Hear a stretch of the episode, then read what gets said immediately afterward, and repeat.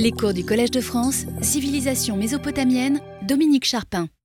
Après avoir retracé l'histoire des découvertes jusqu'en 1934, date de la fin des fouilles de Houlet, nous avions, la semaine passée, décrit la façon dont ont été publiés les textes très abondants et variés qu'il avait exhumés. C'est là qu'il nous faut reprendre ce que, faute de temps, nous n'avions pu achever.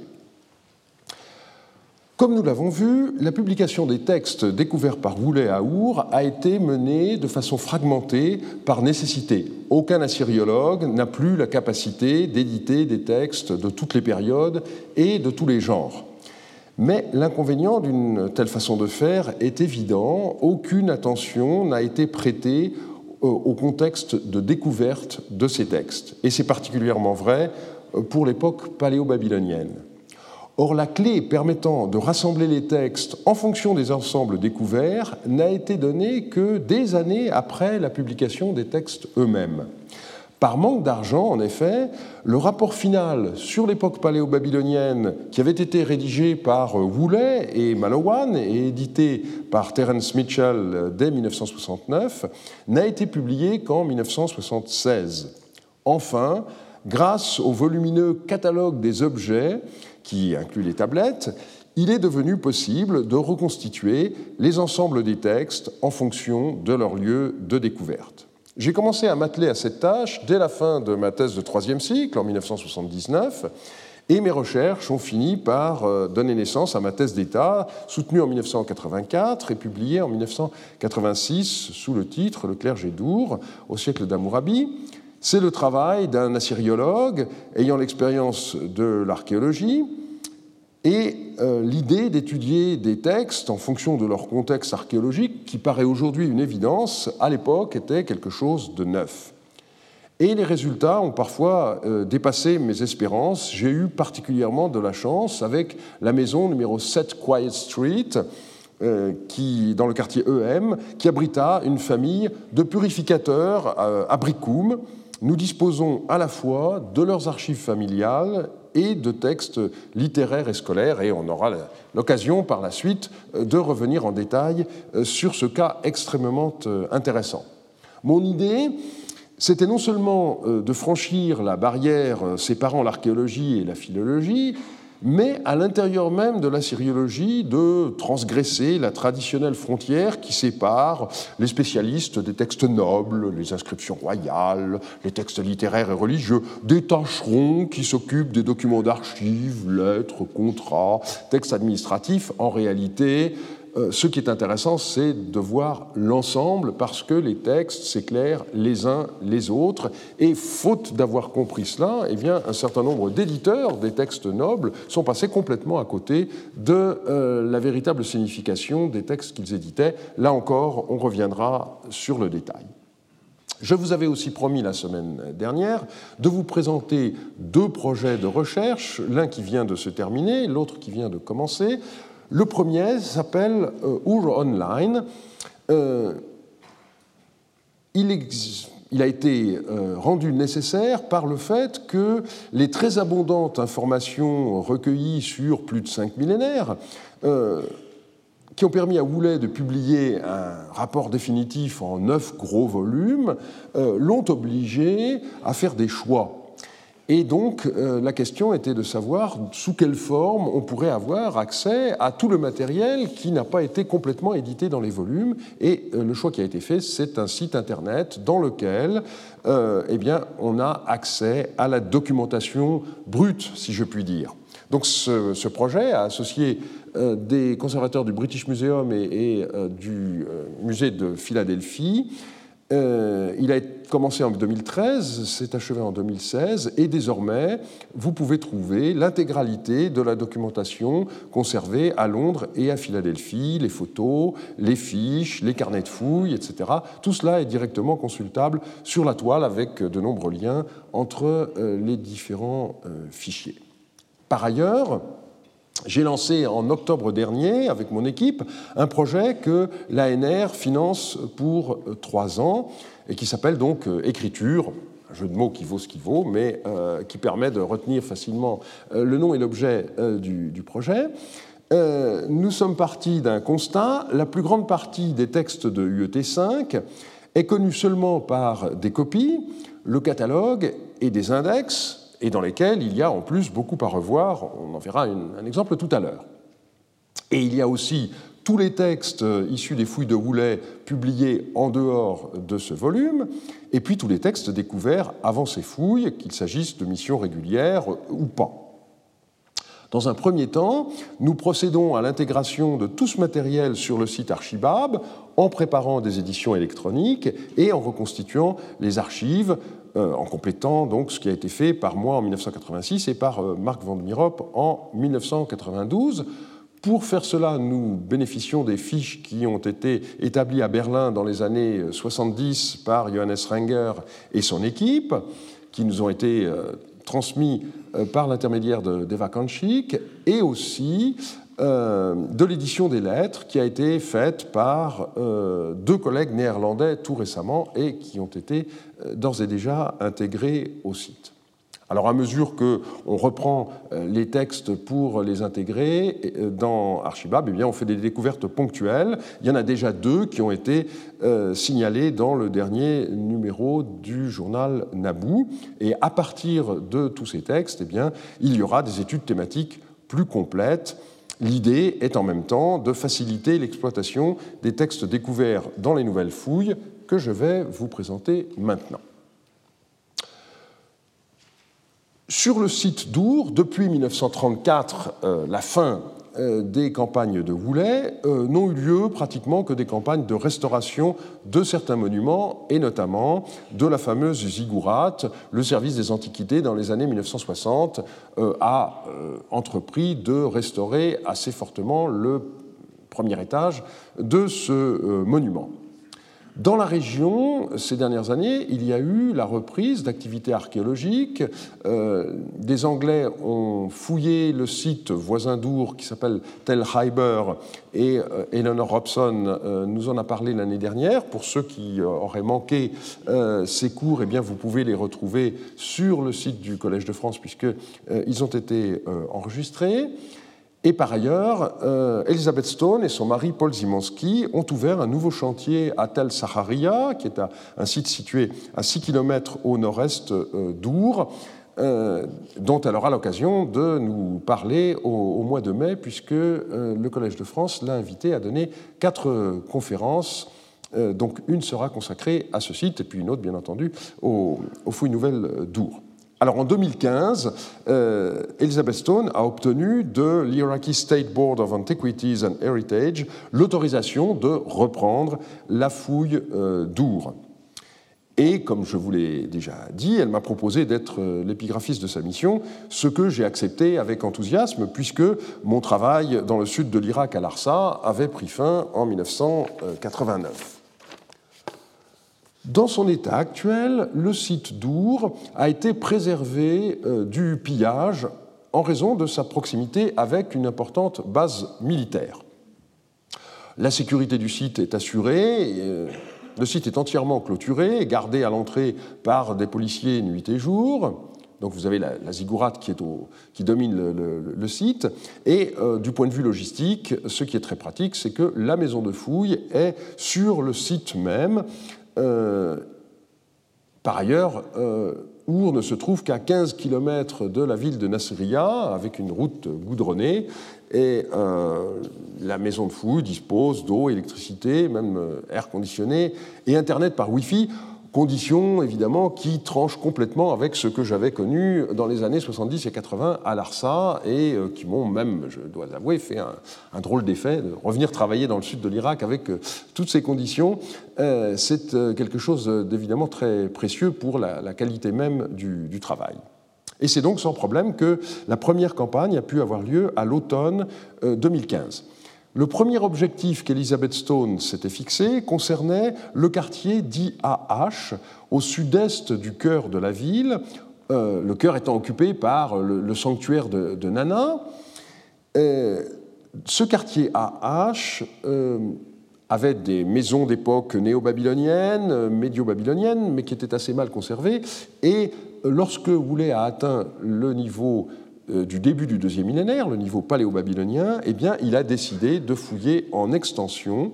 Une fouille donc de plus de 8000 mètres carrés qui a été entreprise, mais Voulet s'est volontairement abstenu de descendre en dessous. Et donc, une des idées d'Elizabeth Stone, c'était euh, euh, d'aller voir en dessous pour essayer de retrouver des habitations de la fin du troisième millénaire, dont logiquement les ruines devaient se trouver sous le niveau paléo-babylonien. Et par ailleurs, l'idée était de reprendre la fouille de nouvelles maisons, de façon qu'avec les techniques d'aujourd'hui, on puisse compléter l'approche euh, plus limitée que Woolley en avait faite dans les années 20 et 30. Donc quatre chantiers ont été euh, ouverts. Euh, dans le quartier H lui-même, en profondeur, il y a eu un chantier à euh, Baker Square et le chantier numéro 2 à Niche Lane. Et puis deux complètement nouveaux ont été ouverts à la périphérie du site à H, le chantier 3, Area 3, au nord, et le chantier 4 au sud, au contraire. Tout cela a permis de découvrir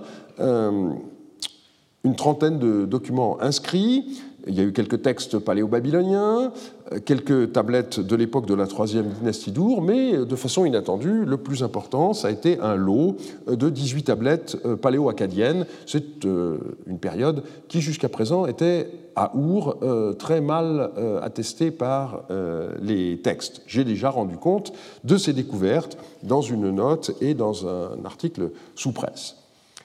Au printemps 2017 euh, a eu lieu la deuxième euh, campagne. L'équipe, euh, déjà constituée par Elizabeth Stone avec le concours du responsable des antiquités de la région de Nasriya, Abdelhamir Al-Hamdani, a été renforcée par un groupe de l'Université de Munich dirigé par Adelaide Otto. La fouille de deux euh, maisons dans les chantiers 3 et 4 du chantier Arrache, déjà entamé en 2015, a été poursuivie et un troisième chantier, plus au sud, a été ouvert par l'équipe allemande qui a permis de découvrir une troisième maison avec un total de plus de 120 documents inscrits, découverts euh, dans ces trois bâtiments, ce qui a fait donc de cette campagne euh, une excellente cuvée. Sur le chantier 3, le bâtiment qui a été découvert euh, correspond à l'architecture euh, classique, je dirais, de l'époque paléo-babylonienne, une maison dont les assises inférieures étaient construites en briques cuites, euh, les assises supérieures étant en briques crues, et les sols étant le plus souvent dallés.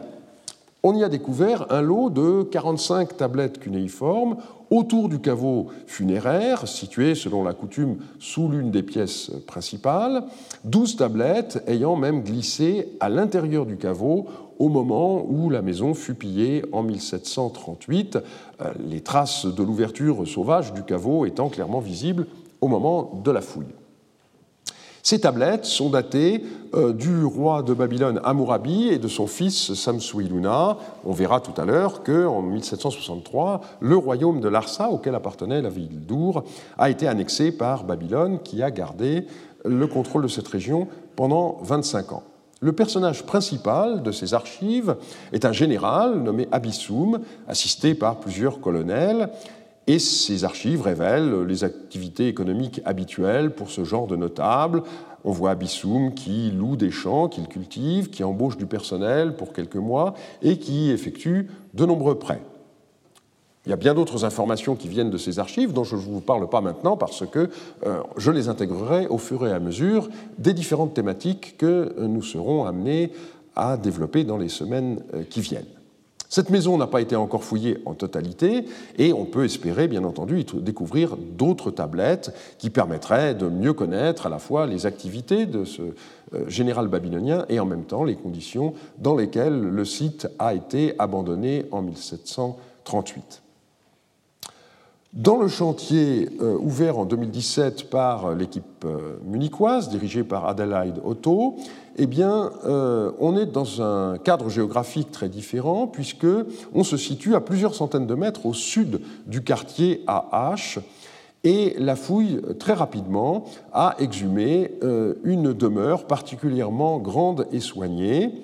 Le fait que cette zone n'a pas été réoccupée massivement après la fin de l'époque paléo-babylonienne explique que la hauteur de conservation des murs soit faible, mais ça a l'avantage aussi de limiter le volume de terre à évacuer et donc de permettre une expansion assez rapide du chantier. En revanche, l'état de conservation des objets en a pâti, notamment en raison des remontées de sel qui affectent aussi euh, l'argile des documents inscrits. Les textes n'ont pas été découverts sur le dernier niveau d'occupation, mais euh, dans la couche en dessous.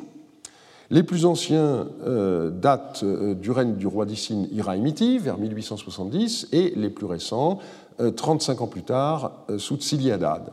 Et donc on a ici un lot qui est antérieure d'une centaine d'années à ce qui a été découvert dans la maison d'Abissoum, qui s'arrête en 1738, et bien entendu, ceci est quelque chose d'extrêmement intéressant. Euh, les tablettes, euh, le plus souvent fragmentaires, ainsi que des étiquettes scellées, ont été retrouvées mêlées à des tessons, des ossements et autres déchets qui sont actuellement en cours euh, d'analyse.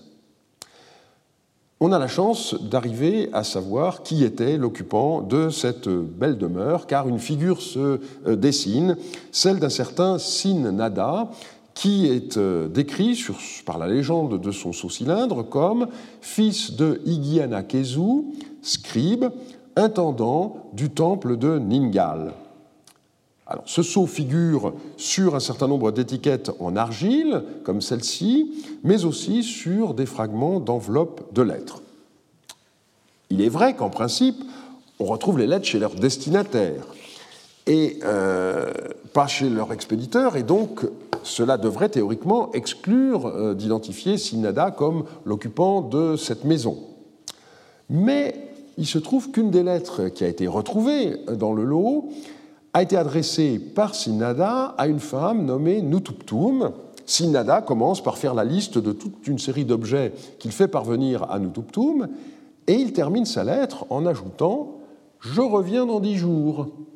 Et du coup, on comprend la situation. En fait, cette lettre, il l'a expédiée pendant qu'il était en voyage, mais c'est bien lui l'occupant de la maison et cette découverte, évidemment, euh, va avoir des conséquences sur la façon euh, dont il faudra considérer d'autres maisons dans lesquelles on a trouvé des lettres. Euh, un cas de ce genre montre de façon assurée qu'on peut fort bien retrouver des lettres écrites par l'occupant dans la maison lui-même lorsqu'il en est absent. Un autre intérêt des découvertes épigraphiques dans la maison de Sinada, c'est un certain nombre de tablettes scolaires. Euh, on en reparlera euh, plus tard. Là encore, euh, la maison n'a pas été fouillée en totalité. Le nettoyage de surface a permis de voir que la maison s'étendait sur une surface beaucoup plus grande que ce qui a été dégagé, et ceci réserve sûrement de bonnes surprises pour la prochaine campagne qui est prévue au printemps 2019. Donc rendez-vous dans un an. J'en viens maintenant à ce que j'avais annoncé comme thème principal euh, de la séance d'aujourd'hui, à savoir euh, l'histoire de la ville d'Our à l'époque paléo-babylonienne. La mise au point la plus complète est celle de Marc Van de Mirope euh, dans son livre de 1992. J'ai moi-même écrit une histoire politique du Proche-Orient amorite plus tard qui complète euh, ce travail sur un certain nombre de points, mais euh, qui a une portée beaucoup plus générale. Et il y a des nouveautés euh, qui sont parues depuis que je vais tâcher d'intégrer dans cette rapide synthèse. Il faut commencer par rappeler que nous ne possédons aucun récit de type chronique, mais cela vaut pour l'ensemble de l'époque paléo-babylonienne. Les sources dont on dispose sont de plusieurs types. On a quelques textes littéraires comme la Lamentation sur Our ou encore la Lamentation sur Sumer et Our ou encore des hymnes. On a également des inscriptions royales. Euh, le corpus en a été réuni par euh, Douglas Frayne dans le volume Rime 4 en 1990, mais là encore, il y a des textes parus depuis, notamment le volume Cusas 17 qui est paru en 2011. Il y a des noms d'années, puisque euh, le système de datation des documents à l'époque paléo-babylonienne consistait à euh, donner un nom à chaque année dans lequel on commémorait un événement marquant de l'année antérieure. Malheureusement, on n'a pas toujours de liste, on le verra en particulier, c'est gênant pour reconstituer un certain nombre de, règnes pour lesquels on trouve les noms d'années sur des documents, mais on n'a pas de liste récapitulative qui nous donne la séquence chronologique euh, de ces noms d'années. C'est quelquefois très gênant. Et puis, on peut parfois reconstituer un certain nombre d'événements politiques importants à partir de textes d'archives, y compris de modestes documents comptables. On en verra quelques exemples tout à l'heure. Dans cette période de 260 ans, je vous propose de distinguer quatre phases de longueur inégale. On a d'abord entre 2004 et 1926 une période d'à peu près 80 ans marquée par la chute de la troisième dynastie d'Our et le remplacement d'Our par Issine comme capitale. Entre 1926 et 1866, une période d'environ 60 ans où une nouvelle dynastie s'est installée à Larsa et a disputé au roi d'Issine le contrôle d'Our. Il y a ensuite à peu près un siècle pendant lequel Our a appartenu fermement au royaume de Larsa. Et pour finir, un quart de siècle, sans S, euh, excusez-moi, euh, de 1763 à 1738, euh, où donc Amourabi a annexé le royaume de Larsa à son royaume de Babylone et son fils a continué à dominer la région et donc la ville d'Our. Première phase donc, la chute de la troisième dynastie d'Our et l'avènement de la première dynastie d'Issine. Il faut dire que le premier siècle euh, du deuxième millénaire présente un caractère euh, très paradoxal. D'un côté, les rois d'Issine ont joué le rôle de successeurs des rois d'Our et se sont appliqués à souligner la continuité euh, de leur domination avec la période précédente, mais en réalité, des changements très importants semblent s'être déroulés dont les sources écrites ne nous informent que très peu. Le dernier roi de la troisième dynastie d'Our, Ibissine, est connu par des sources variées, mais pas toujours fiables et pas toujours précises. Il y a d'abord la correspondance royale. Alors cette correspondance royale, elle pose un problème historiographique considérable parce qu'on n'est pas sûr de l'authenticité des lettres qui nous sont parvenues. Elles ne sont connues en effet que par des copies beaucoup plus tardives, datant pour l'essentiel du XVIIIe siècle avant notre ère et euh, correspondant à un travail d'écolier. Et donc la question qui se pose, c'est de savoir qu'est-ce qu'il y a d'authentique dans euh, ces lettres. Certaines, à l'évidence, sont des sortes de, pastiches, d'autres pourraient nous transmettre quand même un cœur euh, historique et faire le tri dans tout cela est loin d'être euh, évident. On a aussi des présages historiques relatifs à Ibicine, le dernier roi de la troisième dynastie d'Our, qui pose les problèmes habituels euh, d'historicité par rapport à ce genre euh, littéraire. On a donc euh, les textes des lamentations qui décrivent la fin de la troisième dynastie d'Our, mais sur un mode lyrique très particulier. Et donc là encore, extraire des informations historiques de ce genre de texte est loin d'être aisé. Hymne à le fondateur de la première dynastie d'Issine, euh, pourrait nous en dire plus s'il était mieux conservé. Donc euh, les informations historiques qu'on peut en tirer sont très incertaines. Et on a enfin un certain nombre de documents administratifs. À partir de ces sources, euh, on ne peut donc donner que des indications très générales sur les conditions de la chute de cet empire qui avait duré plus d'un siècle depuis sa fondation par Urnamou. Les sources antiques mettent euh, l'accent sur les facteurs politiques de l'effondrement du royaume d'Our et d'abord sur, des facteurs externes, en particulier les invasions amorites. Alors, les textes décrivent euh, poussées de populations parlant un idiome ouest-sémitique euh, qui sont censés venir de l'ouest, comme l'indique leur nom. Euh, donc, on a pensé qu'ils avaient été chassés de Syrie occidentale par la sécheresse, mais euh, ce point reste encore à vérifier. En tout cas, ce sont des gens qui étaient clairement attirés par les richesses du pays de Sumer. Dans la bibliographie récente, en particulier dans le livre de Michalowski sur la lamentation sur Sumer et Our, sur la, pardon, sur la correspondance des rois d'Our, l'accent est mis sur le fait que ces Amorites sont surtout mentionnés en lien avec la vallée de la Diyala, mais ceci ne préjuge pas euh, d'une origine plus lointaine.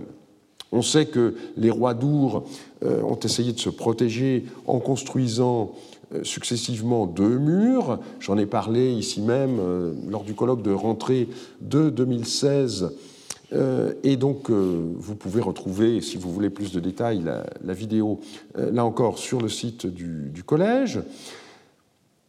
Tout cela est vrai, mais il ne faut pas oublier non plus un certain nombre de facteurs internes qui expliquent la chute d'Our. Alors, certains de ces facteurs, on les trouve mentionnés dans la correspondance, notamment la traîtrise d'Ishbiera, au départ, Ishbiera semble avoir été envoyé dans le nord du royaume par Ibicine pour rassembler du grain euh, pour la capitale. Et il a envoyé des lettres en prétendant qu'il était empêché de remplir sa mission par les Amorites qui coupaient les routes, et c'est la raison qu'il invoque pour avoir stocké tout ce grain dans la ville d'Icine. Et puis ensuite, dans cette correspondance royale, on voit des lettres d'Ishbiera dans lesquelles il réclame à Ibicine d'être chargé de la défense d'Icine et de la ville voisine de Nippur, ce qu'Ibicine n'était pas en position de lui refuser, mais qu'il vécut comme une véritable trahison. Et dès l'an 8 d'Ibicine, Ishbiera s'est proclamé euh, roi, mais Ibicine s'est maintenu à Our pendant encore 17 ans. Donc euh, il régnait sur un, un royaume encore de territoire euh, très limité, et on voit bien que ces noms d'années cessent peu à peu d'être employés dans les villes plus éloignées de son royaume, par exemple à Eshnouna. Notre analyse contemporaine souligne d'autres facteurs de désagrégation de l'Empire d'Our, en particulier de nature économique. L'époque de la troisième dynastie d'Our est marquée par euh, une volonté de planification qui semble bien avoir abouti à une catastrophe. On en a eu des exemples plus récents, mais euh, c'est sans doute le premier exemple de dirigisme économique euh, qui se termine mal dans l'histoire de l'humanité. Et à ce titre-là, c'est intéressant, bien sûr. Et en particulier, ce système n'était viable que si les voies de communication étaient contrôlées, et c'est là où les Amorites semblent avoir joué un rôle perturbateur important. Mais le coup de grâce ne fut pas donné par les Amorites, il fut donné par des populations iraniennes, les gens de Shimashki et les Élamites, qui ont mis le siège à Our, affamant les habitants, Finalement, il semble que la population ait ouvert euh, les portes. Les Élamites auraient mis le ville à sac, euh, massacrant les habitants, détruisant les sanctuaires. Le roi Ibicine euh, a été emmené à Anshan, mais aussi la statue du dieu Nana, et les Élamites ont laissé une garnison sur place. À partir de ce moment-là, donc, on passe officiellement, d'après le découpage historique, de l'époque de la troisième dynastie d'Our à l'époque paléo-babylonienne, avec donc comme euh, ville clé la ville d'Issine, qui est euh, actuellement Ishan Bahriyat. C'est un site qui a été fouillé par une équipe de l'université de Munich de 1973 à 1989 sous la direction de Bartel Rouda mais comme toujours, les fouilles découvrent l'état final d'une période, et en l'occurrence, donc, le site ayant été abandonné à la fin du règne de Samsu-Iluna, on a beaucoup plus de textes qui datent de cette période-là que de textes qui datent du début de l'époque paléo-babylonienne. On sait hélas que ce site a fait partie euh, des pires cas de pillage euh, en 2003 et dans les années qui ont euh, suivi. Si l'on revient maintenant à Our, la rupture euh, est clairement marquée dans euh, les sources par l'arrêt de toutes les archives qui existaient à l'époque d'Our III. Et il n'y a plus aucun texte après Ibicine 24 et aucun qui soit daté de l'époque d'Ishbiera. Donc là, on voit bien qu'il y a une césure euh, qui s'observe. Et la reprise des textes ne commence qu'après une lacune de 15 ans. Mais il faut dire que le témoignage de l'archéologie n'est pas aussi net que voulait l'indiquer. Euh, il a voulu voir à beaucoup d'endroits la trace de destruction élamite qui ne sont pas si nettes que ce qu'il a prétendu. Quoi qu'il en soit, les rois d'Icine ont affiché une très grande volonté de continuité par rapport à la période précédente. Elle est marquée par, euh, culturellement, la poursuite de l'utilisation de la langue sumérienne, y compris pour les textes administratifs, alors que euh, le sumérien était clairement devenu une langue morte à cette époque-là. Du point de vue idéologique, cette volonté de continuité euh, se voit euh, notamment par certains hymnes qui louent les rois d'Icine d'une façon extrêmement semblable à ce qu'on trouve dans des hymnes euh, glorifiant les rois de la troisième dynastie d'Our. Alors les principaux événements, à l'intérieur du règne d'Ishbiera, c'est d'abord le fait que, huit ans après la chute d'Our, Ishbiera réussit à expulser la garnison élamite euh, qui était restée à Our. Et puis, euh, ensuite, il commémore la construction de trônes pour les dieux Nana et Ningal. Il répare un bâtiment, le double Amar, dont on reparlera. Et dans le nom de sa 31e année de règne, donc en 1989, il se vante d'avoir installé Our fermement dans son emplacement sans qu'on sache ce que cela veut dire exactement. Son successeur, euh, Shu a eu comme fait majeur euh, d'avoir fait revenir la statue du dieu Nana depuis Anshan, le site de Talimalian euh, en Iran. Et c'est évidemment euh, un exploit dont il s'est glorifié dans l'histoire de la Mésopotamie. On a euh, d'autres euh, parallèles comme celui de Nabucodonosor Ier qui a réussi à faire revenir la statue de Marduk également depuis les larmes, etc. Chouilishu se vante aussi d'avoir rassemblé la population d'Our dispersée, nous dit-il, ce qui montre qu'il y a eu un exil au moins partiel de la population de la ville, mais on ignore si cet exil a été consécutif à l'attaque élamite ou euh, s'il l'a précédé au moment de la période de famine. C'est quelque chose qu'on euh, ignore toujours. La prétention du roi d'Icine peut être corroborée par les découvertes textuelles, puisque après, donc, euh, comme je l'ai indiqué, plusieurs années de silence, eh bien, on retrouve des textes à Our à partir de l'année 5 de Chouilishu. Par ailleurs, il a été le premier souverain de sa dynastie à prendre le titre prestigieux de roi d'Our, même si sa capitale restait euh, ici. Malheureusement, on ne sait pratiquement rien des 20 ans euh, de euh, son successeur Idin Dagan, et donc il nous faut passer immédiatement au règne d'Ishmedagan entre 1955 et 1937. C'est une période qui est généralement considérée comme prospère en raison de la floraison littéraire qui eut lieu alors.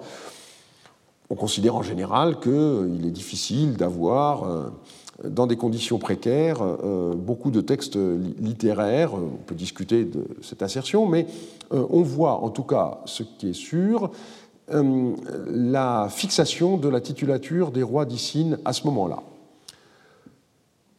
Ishmedagan est d'abord décrit comme le pourvoyeur de Nippur, Nippur étant euh, le sanctuaire euh, central dans le pays de Sumer. Son deuxième titre euh, vante son souci de la ville de Dour, et cela se voit par exemple par le, fait que sa fille, Eanatoum, a été prêtresse Entoum du dieu Nana à Our. Là encore, on aura une séance entière consacrée à ces prêtresses Entoum. La titulature d'Ishmedagan le définit aussi comme celui qui se tient tous les jours au service des Ridou, qui ne survivait plus alors que limité à son principal sanctuaire, mais qui conservait une importance religieuse euh, considérable. Il est aussi le prêtre En d'Uruk, donc desservant de la déesse Sinana Ishtar, qui est la déesse principale de la ville d'Uruk. Et enfin, il est qualifié de roi puissant, roi d'Issine, roi de Sumer et d'Akkad. Donc une façade brillante, mais cette puissance affirmée devait être vite concurrencée par celle de rois installés plus au sud, à Larsa. Les débuts de la dynastie de Larsa sont tout sauf clairs. Il semble en fait que c'est au moment où les rois de Larsa sont entrés en compétition avec d'Issine qu'ils ont fabriqué une liste royale euh, où ils firent rétrospectivement des chefs nomades euh, dont ils descendaient euh, les trois premiers rois de Larsa. En fait, le premier roi qui a laissé des inscriptions, c'est Zabaya, un contemporain d'Ishmedagad d'Issine, et la confrontation entre Issine et Larsa a débuté réellement sous le règne du frère de Zabaya, qui s'appelait Gungunum, donc, euh, qui a régné 27 ans entre 1932 et 1906. Il était donc contemporain euh, du roi d'Issine Lipiteshtar, 1936 à 1926, pour lequel euh, on possède euh, des éléments euh, intéressants, notamment le fait que l'Ipiteshtar a promulgué un code de loi en sumérien qui est d'ailleurs rappelé dans pratiquement toutes les inscriptions commémoratives de ce souverain, et qui est donc beaucoup plus ancien que le code d'Amourabi, qui est rédigé lui en acadien, mais qui est postérieur très clairement. L'Ipiteshtar donc euh, a commencé par euh, dominer Our comme ses prédécesseurs et on a retrouvé sur place euh, plusieurs tablettes datées de son règne ainsi que des sceaux de fonctionnaires qui se décrivent comme ses serviteurs, mais cette domination d'Issine sur Our allait se révéler fragile. En effet, Gungunum réussit à s'emparer d'Our durant sa euh, septième année de règne en 1926. Euh, Curieusement, il n'a pas commémoré l'événement par un nom d'année, mais plusieurs tablettes retrouvées à Our sont datées de l'ancêtre de Gungunum. Et par ailleurs, on voit que cette conquête n'a pas causé de bouleversement majeur dans la ville conquise. Les fonctionnaires installés par les rois d'Issine ont été maintenus à leur poste. La grande prêtresse de Nana et Anatoum, la fille du roi d'Issine Ishmedagan, a continué à construire des bâtiments. Simplement, dans ses inscriptions, désormais, elle indique que les édifices sont voués pour la vie de Gungunum, qu'elle qualifie de roi d'Our. Du point de vue euh, de Gungunum lui-même, pendant très longtemps, on n'a connu qu'une seule inscription dans laquelle il se qualifie de roi de Larsa, mais ça n'est pas étonnant puisqu'il s'agit de briques dans lesquelles était commémorée la construction du mur d'enceinte de Larsa. Mais dans une inscription publiée en 2011 par Andrew George, euh, eh bien, Gungunum est qualifié à la fois de roi de Larsa et cultivateur d'ours, ce qui montre bien qu'il euh, était soucieux de faire apparaître dans sa titulature le fait qu'il avait réussi à s'emparer de la ville d'Our. Et de fait, à partir de Gungunum, euh, le nombre de textes à Our n'arrête pas d'augmenter jusque vers le milieu du règne de Rimsin, pendant donc à peu près 135 ans. Alors les noms d'années de Gungunum commémorent plusieurs travaux à Our, notamment la construction de la grande porte de la ville, celle d'un magasin, mais curieusement, sur le terrain, on n'a pas retrouvé d'inscriptions, de fondations qui correspondent à ces euh, constructions. Pour Issine, la perte d'Our a constitué une défaite majeure, euh, non seulement symboliquement, mais aussi économiquement, puisque le royaume d'Issine a perdu l'accès au Golfe et au riche commerce maritime qui aboutissait au port d'Our. Là encore, on aura l'occasion de revenir sur cette question. Et ce qui est tout à fait euh, significatif, c'est que les rois d'Issine euh, n'ont pas reconnu officiellement la perte d'Our. Le successeur de l'Ipitishtar, Ur-Ninurta, se proclamait toujours pasteur d'Our alors qu'il ne contrôlait pas la ville. Boursine a porté le titre de puissant fermier d'Our. Et un peu plus tard, Enlil se qualifie de fermier qui fait pousser du grain abondant pour Our. Alors, dans l'histoire, là encore, on a des parallèles. Hein. Euh, jusqu'à l'entente cordiale, les souverains d'Angleterre euh, se proclamaient toujours ducs de Normandie, alors que euh, ça faisait un moment que la réalité n'était plus celle-là. mais en général, justement, quand on a du mal à faire coïncider la titulature avec la réalité, ça veut dire qu'il reste toujours quelque chose d'un peu douloureux. La confrontation entre Our et euh, s'est poursuivie sous le successeur de Gungunum, le roi de Larsa Abissaré, euh, et dans une inscription, euh, on le voit, qui se part du titre de roi d'Our Tandis que par ailleurs, il se dit aussi roi de Larsa, ville dans laquelle il a construit un palais et dont il a renforcé la muraille. Il a remporté en 1898 une victoire sur Issine, c'est le nom de sa neuvième année de règne, et on constate que cette année-là correspond à la date de la mort du roi d'Issine Urninurta, dont on peut supposer qu'il mourut au combat. Peu après, euh, c'est Soumouel qui a occupé le trône de Larsa, pour une longue période, entre 1894 et 1866. C'est un règne qui manifestement a été très important, mais le détail des événements reste encore mal connu, notamment parce qu'on possède plusieurs listes de noms d'années, mais qui sont contradictoires, et donc on a du mal à mettre tout cela en ordre. Et c'est une période en même temps qui se caractérise par euh, des alternances d'avancées et de recul pour l'Arsa. Il semblerait qu'à un moment donné, Soumouel ait subi un euh, revers assez grave face au roi d'Issine Boursine, qui réussit à reprendre temporairement le contrôle sur Our. En effet, les noms des années 17 à 21 de Soumouel ne sont pas attestés à Our, et ce laps de temps correspond aux dernières années de Boursine et aux premières années de son successeur. Or, on a retrouvé à Our les sceaux de serviteurs de Boursine et même un texte qui est daté de ce roi. Et ce texte, euh, qui n'a pas été compris par euh, son éditeur, Figula, a été compris correctement par Kraus dans le compte-rendu de l'ouvrage. Il enregistre une dépense de 120 litres de farine pour le repas du roi, Ananaptan Lugal, ce qui avait été compris comme un nom propre euh, par Figula, et on nous dit que cette farine a été reçue par le boulanger euh, des mains d'un personnage nommé Nissin, vieille Abiyatum, et le texte est daté du 26-12 de l'année où Boursine est devenu roi. Mais il ne faut pas comprendre que c'est l'année d'avènement de Boursine sur le trône d'Issine, il faut comprendre que c'est la première année où Boursine a été euh, reconnu à Our. Et ce texte où on voit de la farine destinée au repas du roi, eh bien, prouve que le roi d'Issine Boursine est venu en personne à Our, euh, ce que Kraus avait supposé, mais avec un point d'interrogation euh, dans sa note, et vous verrez tout à l'heure qu'on euh, possède un parallèle plus tardif d'une situation exactement analogue qui confirme donc cette interprétation. Un élément nouveau a été apporté par la fouille de 2017 euh, par le fait que dans la maison de Sinnada, eh on a découvert une tablette qui est datée du roi Imiti, donc le deuxième successeur de Boursine, et donc il se pourrait que euh, cette domination des rois d'Issine ait été un petit peu plus longue que ce qu'on croyait jusqu'à présent.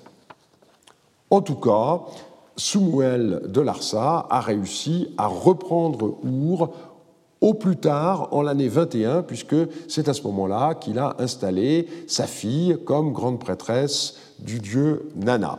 Et à partir de ce moment-là, Our a fait partie du royaume de Larsa jusqu'à la fin. On arrive donc à la troisième phase de l'histoire d'Our, quand la ville a été intégrée complètement au royaume de Larsa.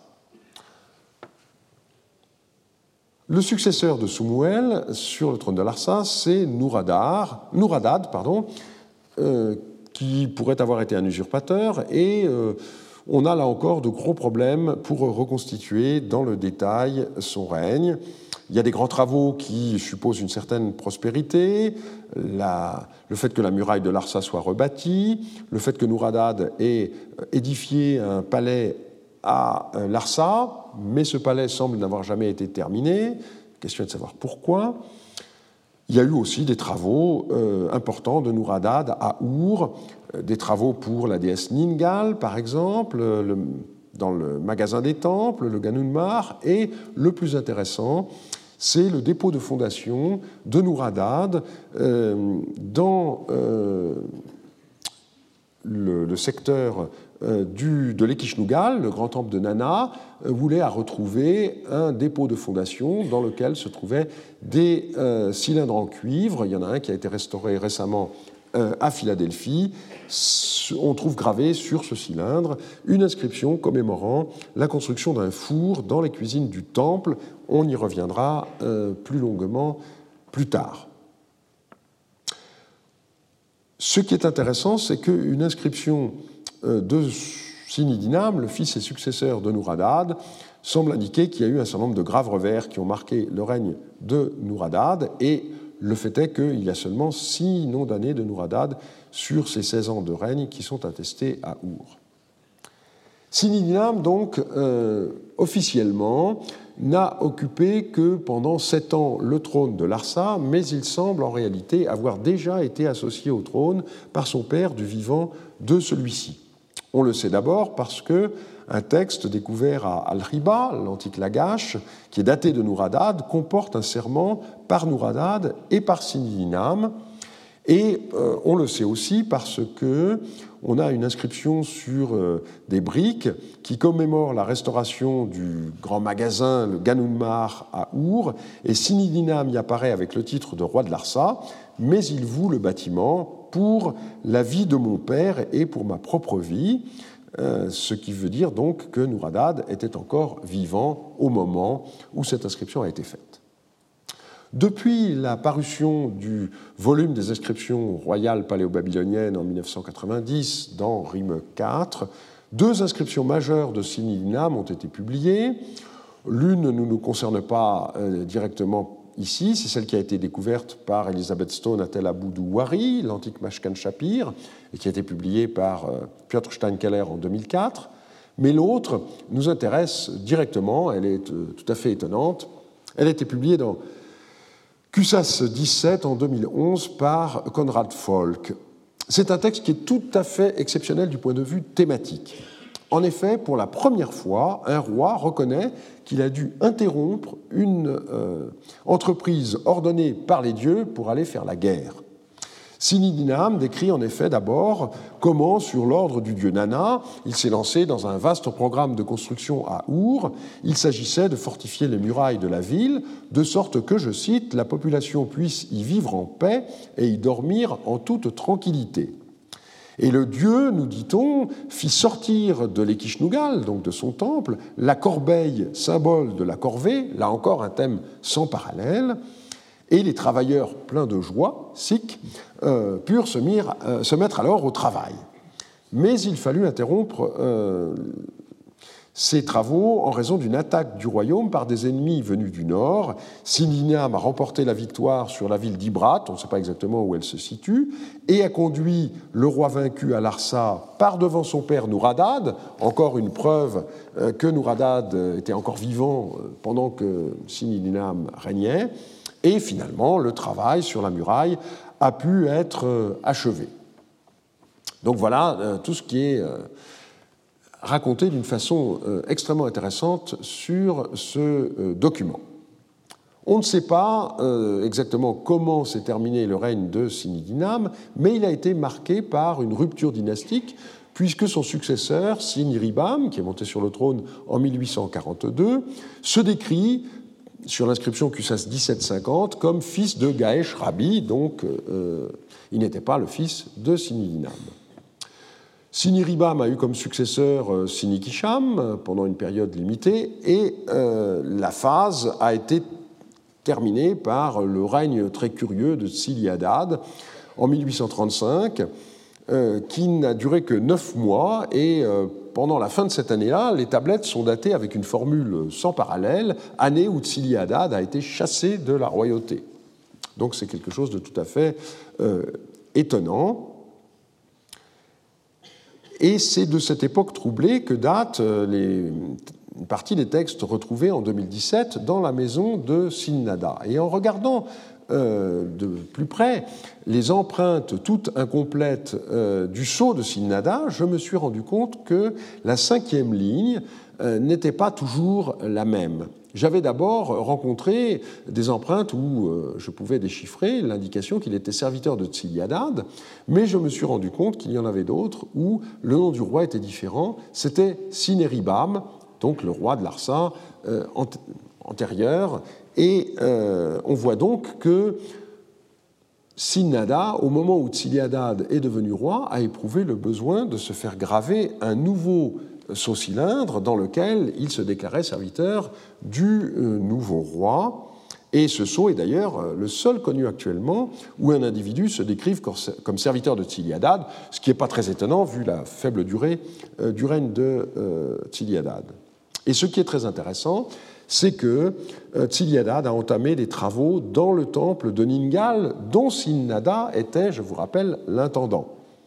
On aura l'occasion de revenir sur ce temple, mais euh, on voit donc que Sinnada a apparemment réussi à convaincre euh, le roi de Siliadad de l'urgence de faire des réparations dans le sanctuaire dont il était responsable.